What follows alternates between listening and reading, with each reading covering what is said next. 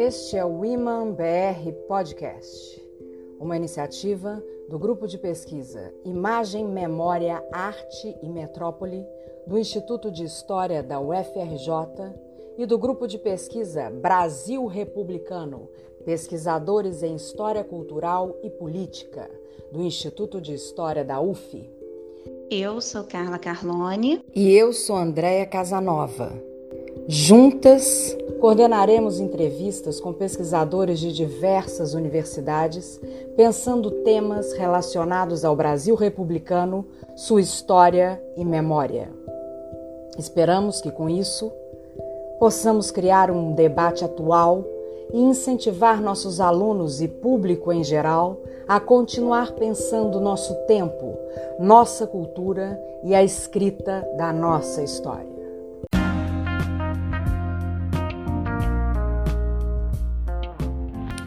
Hoje nós temos o prazer de receber Carla Simone Rodegueiro, que possui graduação em História pela Universidade de Passo Fundo, mestrado e doutorado em História pela Universidade Federal do Rio Grande do Sul, já realizou estágio de doutorado sanduíche na Universidade de Maryland com apoio da Fundação Fulbright e é professora titular da Universidade Federal do Rio Grande do Sul. Carla além de tudo, tem atuado na área de educação patrimonial, na realização de trabalhos que visam aproximar a universidade dos alunos e professores de escolas públicas do ensino básico. Entre fevereiro de 2012 e janeiro de 2013, realizou estágio de pós-doutorado junto ao CPDOC da Fundação Getúlio Vargas. Entre 2014 e 2016, presidiu a Associação Brasileira de História Oral e entre novembro de 19 e fevereiro de 2020, foi professora visitante da Ca' Foscari Università Venezia, na Itália. É coordenadora do Repositório de Entrevistas de História Oral na Universidade Federal do Rio Grande do Sul e participa da coordenação do projeto Documentando a Experiência da Covid-19 no Rio Grande do Sul. Desde junho de 2021, realiza estágio de pós-doutorado junto ao Laboy da UF. A Carla possui muitos trabalhos na área de Brasil, na área de história política do Brasil e por isso, nós já convidamos hoje para falar um pouquinho desses trabalhos sobre a anistia de, 79. Né? A Carla também tem vários livros e artigos né, sobre a história oral do anticomunismo católico no Rio Grande do Sul. Tem um trabalho sobre história oral e práticas educacionais, publicado pela editora da Universidade Federal do Rio Grande do Sul em 2016. Tem um livro que eu gosto muito, que é justamente O Diabo é Vermelho, Imaginário Anticomunista e Igreja Católica no Rio Grande do Sul, da editora da Universidade de Passo Fundo, em 2003. Carla também possui um livro com Trindade sobre anistia ampla, geral e restrita, História de uma luta inconclusa, que está publicado em editora de Santa Cruz do, do Sul, na editora da Unisc, em 2011. E possui também um artigo, um capítulo de um livro que eu gosto muito, que é Anistia de 1979, um levantamento bibliográfico à luz de algumas efemérides que está publicado num livro que a Tatiana de Amaral Maia e a Amanda Simões Fernandes organizaram, chamado Anistia, um passado presente, em Porto Alegre, pela editora da PUC do Rio Grande do Sul em 2020.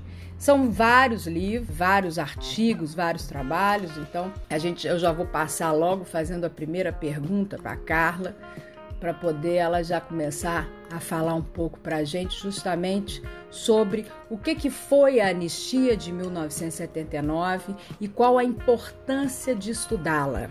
Obrigada pela presença, Carla. Olá, eu gostaria antes de tudo de agradecer o convite do Imam BR para contribuir com este podcast, no qual eu tratarei da anistia de 1979. Essa minha fala está relacionada, está baseada às pesquisas que desenvolvi por mais ou menos uma década, tendo como ponto de partida o ano de 2009. Então, nesse, nessa oportunidade, eu quero recordar junto com vocês do que se trata e também refletir sobre a importância desse acontecimento para da história do Brasil. E eu começo então buscando alguma definição sobre anistia. De acordo com o dicionário Aurélio, anistia é, agora vou citar, perdão geral, ato pelo qual o poder público declara impuníveis por motivo de utilidade social todos quantos até certo dia perpetraram determinados delitos, em geral políticos, seja fazendo cessar as diligências persecutórias, seja tornando e de nenhum efeito as condenações. Fecha aspas. Essa é a definição do dicionário Aurélio. No dicionário histórico-biográfico brasileiro do CPDOC da Fundação Getúlio Vargas, existe um verbete chamado anistia e escrito pelo jurista Evandro Lins e Silva. Em uma das partes, assim, a medida é explicada. Abre aspas. Anistiar representa o esquecimento do fato ou fatos que trouxeram a perturbação da ordem vigente. É o oblívio, é apagar da lembrança o acontecimento violador da lei penal. Fecha aspas. Então, dessas uh, duas breves definições, eu acho que é importante nós retermos que se trata de uma medida legal voltada a sujeitos envolvidos em fatos políticos que contrariaram a ordem vigente. E eu também acrescento que a anistia é, ao mesmo tempo, um instituto jurídico e um instrumento político que incide sobre processos e condenações judiciais sofridas por pessoas que cometeram crimes políticos. Ou ainda, em outras palavras, ela, a anistia é uma medida voltada para a reintegração, seja ela jurídica, política, social, funcional, voltada para a reintegração de indivíduos que contestaram a ordem vigente, tendo sido as suas ações consideradas crimes políticos e tendo sido essas ações punidas geralmente com base numa legislação de exceção. No que se refere a uma aproximação automática entre a anistia esquecimento e perdão, que é o que está presente naqueles dois dicionários mencionados, eu é, penso que é preciso ter um pouco de cuidado, pois a anistia pode ter outros significados que não apenas estes. Como ela é sempre resultado de uma disputa política,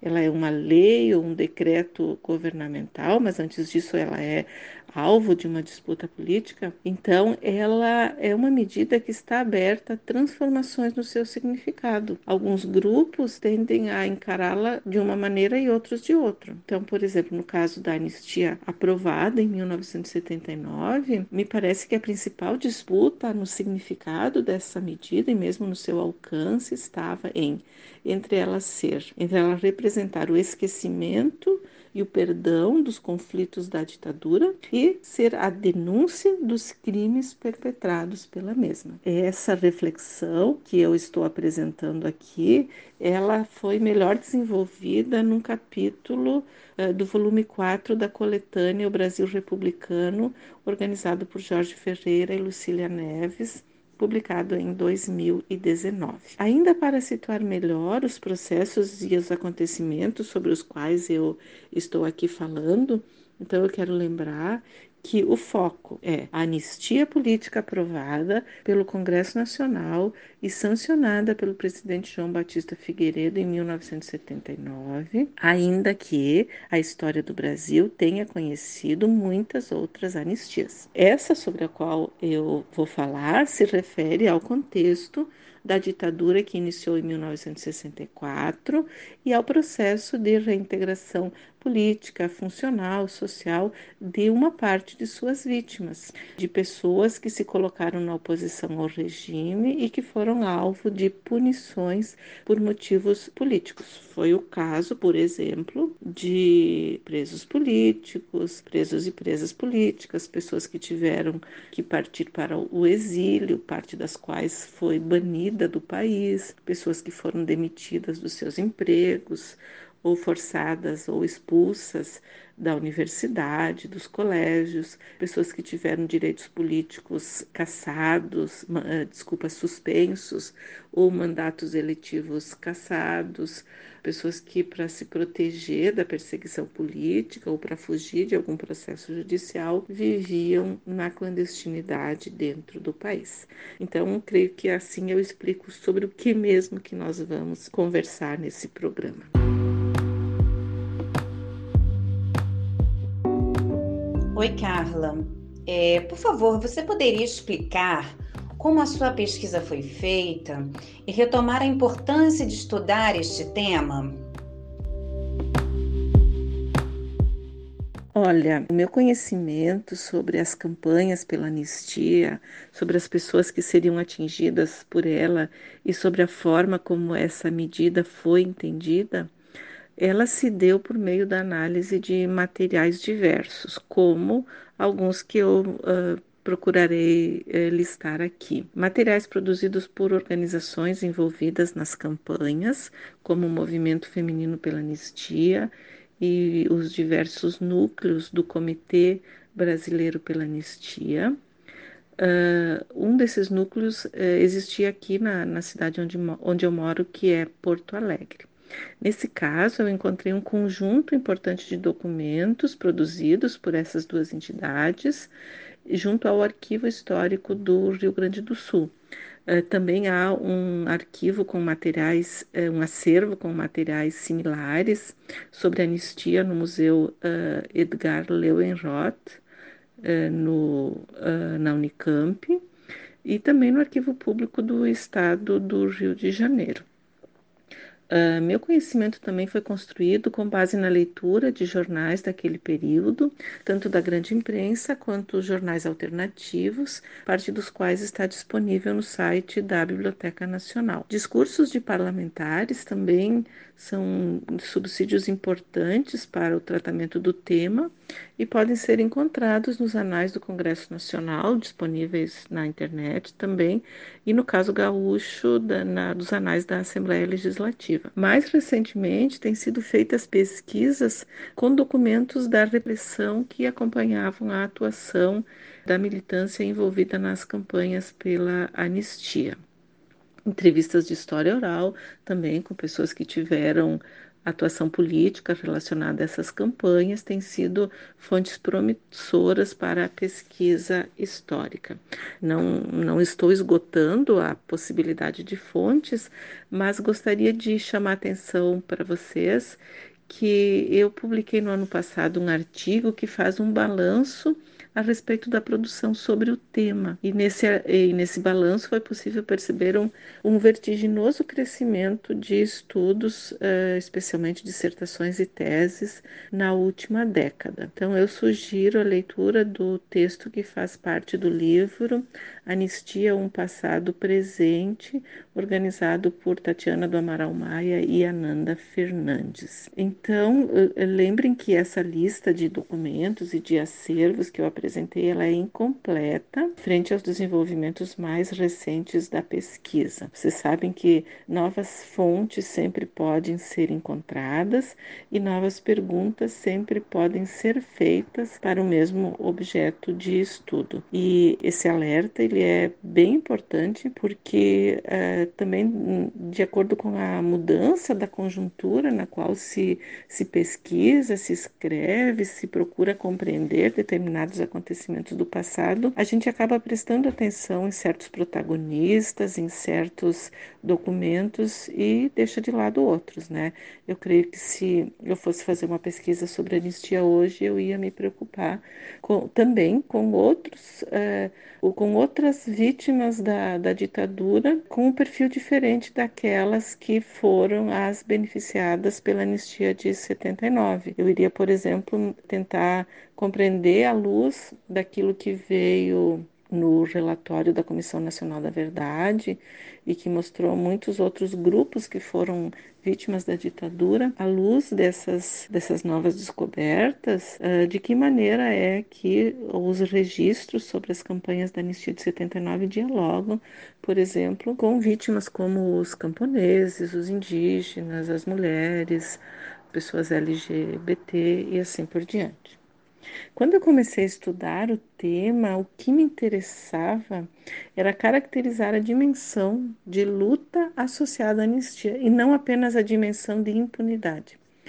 Porque naquela época, 2008, 2009, ainda havia poucos estudos sobre anistia e me pareceu que a ênfase deles era na nos entraves que essa lei trouxe para a responsabilização dos agentes da repressão. É uma abordagem muito necessária, muito válida. Mas me parecia e ainda me parece que ela não deveria encobrir uma outra dimensão de anistia, que foi a de que a anistia foi resultado de uma vigorosa campanha antes de ter se tornado uma lei. Então, a relação entre a campanha e a lei aprovada também me parecia que estava sendo pouco explorada e eu tentei contribuir nessa direção. E para chegar na questão que eu ainda não cheguei exatamente sobre a importância, sobre a razão de nos debruçarmos sobre a história da anistia, que virou lei em 1979, eu creio que tem três razões. Primeiro, para entender por que é que foi preciso a aprovação de uma anistia política. É preciso entender o que veio antes dessa lei. Essa é a primeira razão. A segunda razão é para conhecer melhor esse complexo acontecimento. E a terceira razão é para recuperar os desdobramentos desse acontecimento que nos afetam até hoje. Podemos então explorar essas razões? Vamos explorá-las então. Comecemos pelo aquilo que veio antes, ou seja, pela perseguição política dos governos da ditadura contra qualquer forma de oposição. Ao estudarmos os registros sobre a luta pela anistia, especialmente forte a partir de 1975, nós encontramos informações sobre quais grupos tinham sido os mais perseguidos até os períodos anteriores, então entre 64 e 75. Vou falar um pouquinho a respeito de que quais grupos foram mais atingidos, mais perseguidos pela repressão entre 64 e 75, tá? Então, aquelas pessoas que eram ligadas ao governo deposto de João Goulart e também a governadores como Miguel Arraes de Pernambuco, Mauro Borges de Goiás, ou a parlamentares do PTB como Leonel Brizola, além de membros de organizações que lutavam pelas reformas de base, como sindicatos, entidades estudantis, esse pessoal predominou entre os perseguidos no contexto da deflagração do golpe, em 1964. A gente sabe que logo depois do golpe, muitas pessoas foram presas, independentemente de terem cometido qualquer crime, apenas porque apoiavam o governo constitucional que foi derrubado. Uma notícia da Folha da Tarde de São Paulo, desculpa, uma notícia da Folha de Tarde de Porto Alegre, no dia 24 de abril de 1964, por exemplo, traz uma lista de mais de 200 pessoas provenientes de diferentes municípios do estado e que estavam presas na DOPS, acusadas de subversão.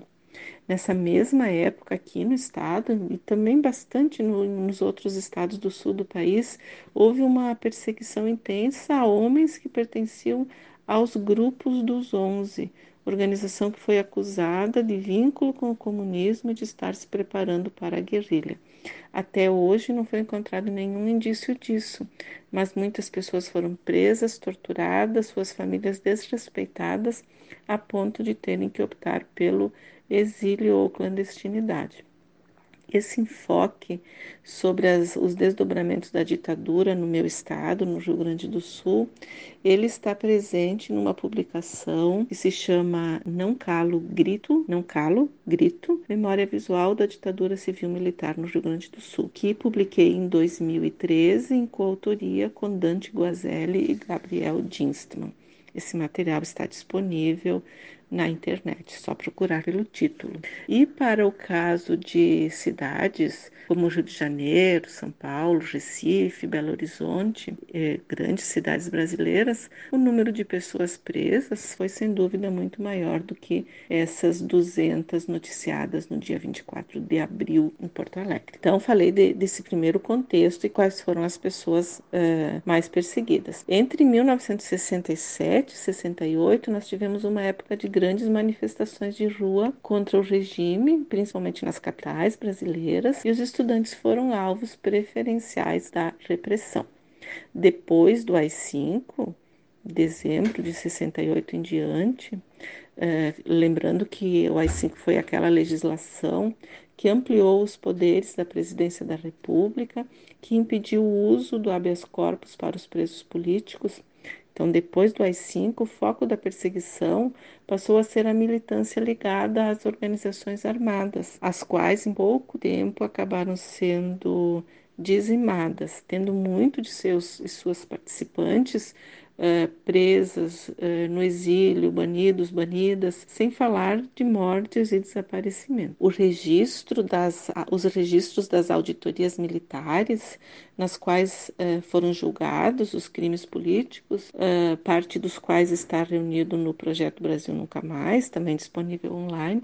Então, esses registros da Justiça Militar comprovam esses acontecimentos e permitem traçar uh, entender a alteração do perfil dos atingidos pela repressão, parte dos quais uh, poderia ser beneficiada por uma lei de anistia. A partir de 1974, 75, a repressão passou a se voltar àqueles que tinham uh, optado pela via pacífica de luta contra a ditadura como é o caso do Partido Comunista Brasileiro e também o MDB, o Partido de Oposição, Movimento Democrático Brasileiro. A ditadura passou a perseguir também pessoas envolvidas nas uh, nascentes lutas pela redemocratização, por exemplo, por meio do movimento estudantil, organizações em prol da anistia, aqueles que lutavam contra o aumento do custo de vida, movimento sindical renovado pela reforma agrária, movimento movimento negro, assim como uh, parlamentares do MDB. Ou seja, o, aqui eu paro um pouquinho para recuperar a ideia de que, ao estudar os documentos relativos às campanhas pela anistia, é possível ter contato com as diferentes conjunturas da história do Brasil desde 1964 e cada uma delas tem diferentes alvos da repressão. A repressão sempre esteve presente e as campanhas em prol da anistia procuraram mostrar à opinião pública que coisas é que tinham acontecido entre 1964 e o momento em que iniciaram-se essas campanhas, uma década depois do início da ditadura. E as demais razões que vocês mencionou antes? Se a primeira razão para estudar a história da anistia foi entender o que veio antes dela. A segunda, me parece que é de compreender melhor esse acontecimento, que é um acontecimento complexo. Então, vou tentar explicar um pouquinho esse, esse segundo ponto. Quem é que poderia ser beneficiado por anistia política? Já falei uh, brevemente, mas vou retomar. Entre as pessoas punidas por razões políticas, estavam aquelas cujos direitos políticos haviam sido suspensos, funcionários civis e militares que foram expurgados do serviço público, trabalhadores demitidos das empresas privadas, estudantes expulsos das universidades e escolas, lideranças sindicais afastadas de suas entidades, políticos que tiveram mandatos eletivos interrompidos, presos políticos já condenados pela justiça militar ou à espera de julgamento,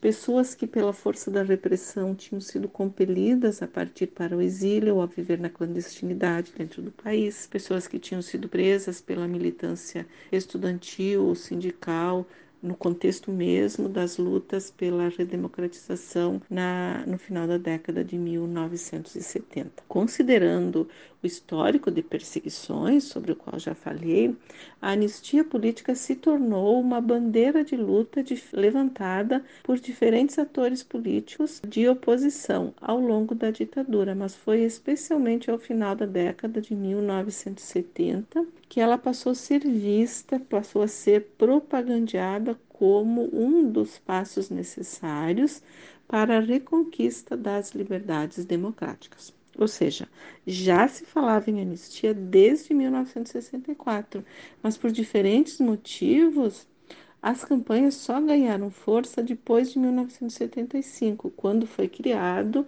o Movimento Feminino pela Anistia, assim como comitês pela anistia no exterior, com a participação de pessoas exiladas e também de estrangeiros que se solidarizavam com a causa.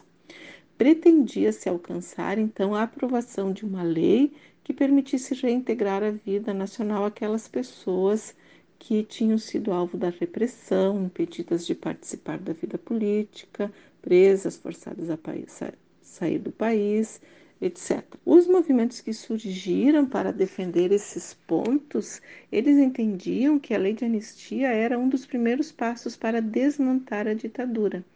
Demandavam que ela fosse associada ao desmonte do aparato repressivo, ou seja, pelo fim daqueles órgãos responsáveis pela vigilância política, aprisionamento e tortura pelo fim da Lei de Segurança Nacional, pela apuração dos casos de torturas, mortes e desaparecimentos, pela responsabilização dos culpados, pela conquista da liberdade partidária, sindical e, da, e de greve. Na medida em que faziam essas demandas, os movimentos pela anistia acabavam educando a sociedade brasileira, mostrando à sociedade aquilo que havia acontecido desde 64 e que não era divulgado na grande imprensa, seja por censura ou por adesão dos maiores jornais e canais e redes de televisão ao regime.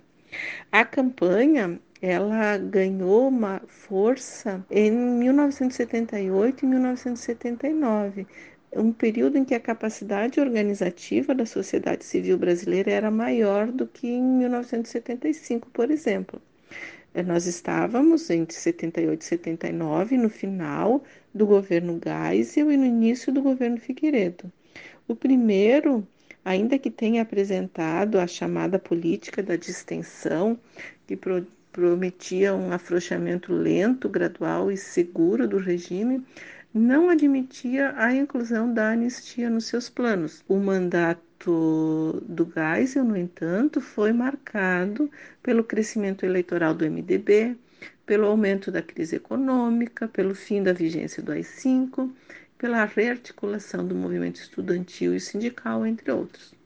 O governo Figueiredo dá continuidade aos propósitos de abertura controlada, mas essa abertura, sobre ela acabaram incidindo várias outras forças políticas. Os movimentos em prol da anistia, nesse contexto, procuravam aumentar o alcance desse, dessa proposta de abertura, dialogar com outras demandas e se aproximar de diferentes movimentos sociais que ganhavam força. Mas o que era preciso para que se chegasse a uma lei da anistia? Lembrem que a gente está, estou tentando falar agora do, da melhor caracterização do que, é que foi a lei da anistia. O que, que era preciso para que se chegasse, se chegasse numa lei da anistia? A emenda constitucional aprovada em imposta em 1969, ela reservava apenas ao presidente da República a prerrogativa de apresentação de um projeto de anistia política, o qual então seria discutido e votado pelo Congresso Nacional e depois passaria pela sanção presidencial. Assim, mesmo que a, a, mesmo havendo um certo apoio do MDB à, à proposta da anistia, ela só poderia se tornar lei por iniciativa do governo. Em um contexto em que a ditadura já era alvo de críticas de antigos apoiadores, como parte dos empresários e da grande imprensa, em que se vivia um agravamento da crise econômica, o governo Figueiredo então decidiu apresentar, isso foi na, em meados de 1979, decidiu apresentar ao Congresso um projeto de anistia. Esse projeto do governo Figueiredo contemplava parte das demandas dos movimentos sociais, mas excluía pessoas que tinham cometido crimes como sequestro, assalto a banco, homicídio associados às lutas políticas. A maioria dessas pessoas estava presa e alguns eh, tinham sido banidos do país e viviam no exílio. Algumas dessas pessoas. Além disso, o projeto do governo incluía uh, a anistia ao que foi chamado de crimes conexos. Isso significava os crimes cometidos pelos agentes do regime, ou seja, as práticas de tortura, sequestro, assassinato, desaparecimento que marcaram a atuação do aparato repressivo desde 1964 até o momento da aprovação da lei. Na verdade, o projeto tinha o seu ponto inicial em 1961, não 64. Com uma pequena margem de vantagem, o Congresso Nacional aprovou o projeto do governo, que se transformou na Lei 6.683-79, ficou conhecida como a Lei da Anistia, a qual foi sancionada pelo presidente Figueiredo em 28 de agosto de 1979. Essa anistia foi considerada uma meia vitória para os movimentos que a defendiam, pois permitiu a libertação de uma boa parte dos presos políticos, a volta das pessoas exiladas, a reconquista de direitos políticos eh, e a, o início do processo de readmissão funcional eh, daquelas pessoas que tinham sido expurgadas do serviço público. Ao mesmo tempo, foi uma meia derrota porque uma parte das demandas não foi atendida e porque prevaleceu a ideia de que se tratava de uma anistia para os dois lados, ou seja, colocava é, essa lei colocava no mesmo e toda a discussão e a justificativa do governo uh, colocava no mesmo patamar os grupos pequenos de oposição uh, e um regime que tomou de assalto o poder e nele se manteve com o poder das armas e o apoio de setores políticos, empresariais, religiosos, perseguindo, matando seus opositores. Parte desses grupos de oposição, vocês sabem, né, que no momento mais fechado da ditadura, considerou que a única forma de se colocar contra o regime era pegar em armas. Essa experiência, no entanto, foi curta e mal sucedida. Muitos militantes, muitas militantes morreram, foram presos ou presas, tiveram que fugir do país ou viver na clandestinidade. Muitos e muitas foram julgados e condenados e cumpriram longas penas de prisão. No final dos anos 1970, já estava uh, claro para a oposição que o recurso às armas não era o caminho e que a luta deveria ser a de reconstituir a democracia. Ou seja, é bem importante ressaltar isso: não é possível traçar paralelos entre um Estado militarizado e superpoderoso e os grupos de oposição.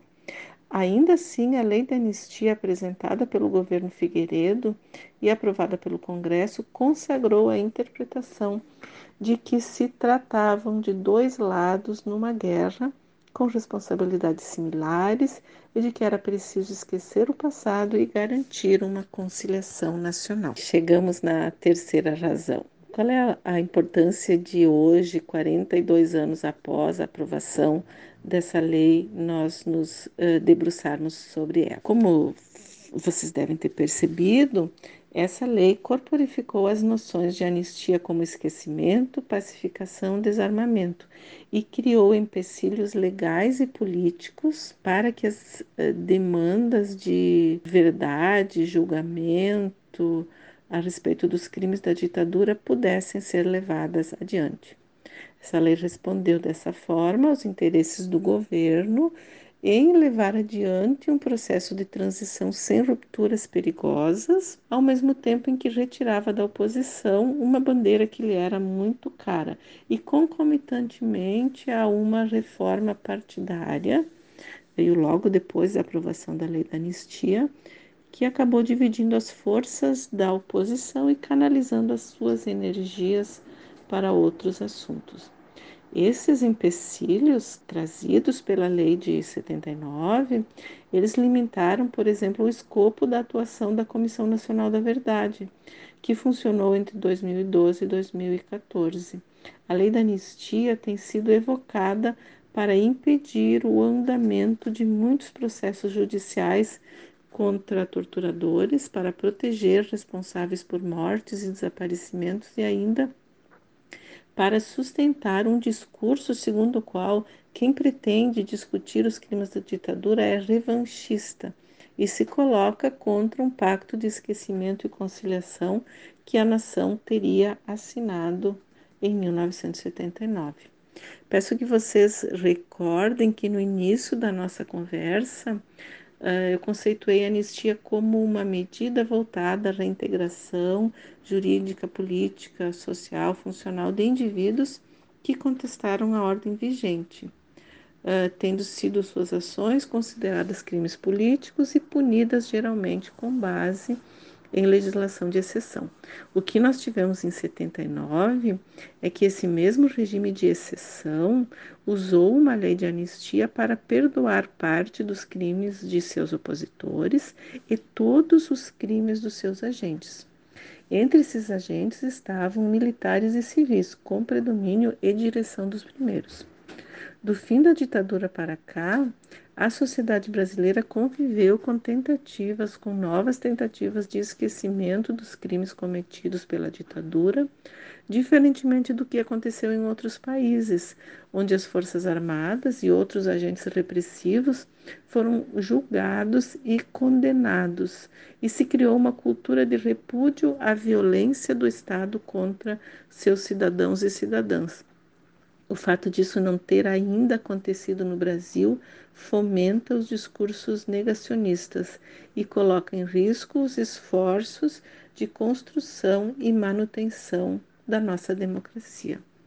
E para fechar a nossa reflexão, que já está longa, eu sugiro que vocês escutem a música O Bêbado e a Equilibrista, com letra de João Bosco e magnífica interpretação de Elis Regina. A canção se refere à expectativa pela anistia e pela abertura política, a volta dos exilados, como, agora eu cito a letra, como irmão do enfio e tanta gente que fugiu num rabo de, so de foguete, se refere também à localização dos corpos de desaparecidos pelos quais, entre aspas, choram Marias e Clarices, se refere à dor da perda entre aspas, uma dor assim pungente, mas principalmente se refere à esperança equilibrista, aquela que, na letra da música, dança na corda bamba e sabe que o show de todo artista tem que continuar. Agradeço por vocês terem escutado espero que com isso tenham se sentido instigados e instigadas a conhecer melhor esse episódio. Um abraço.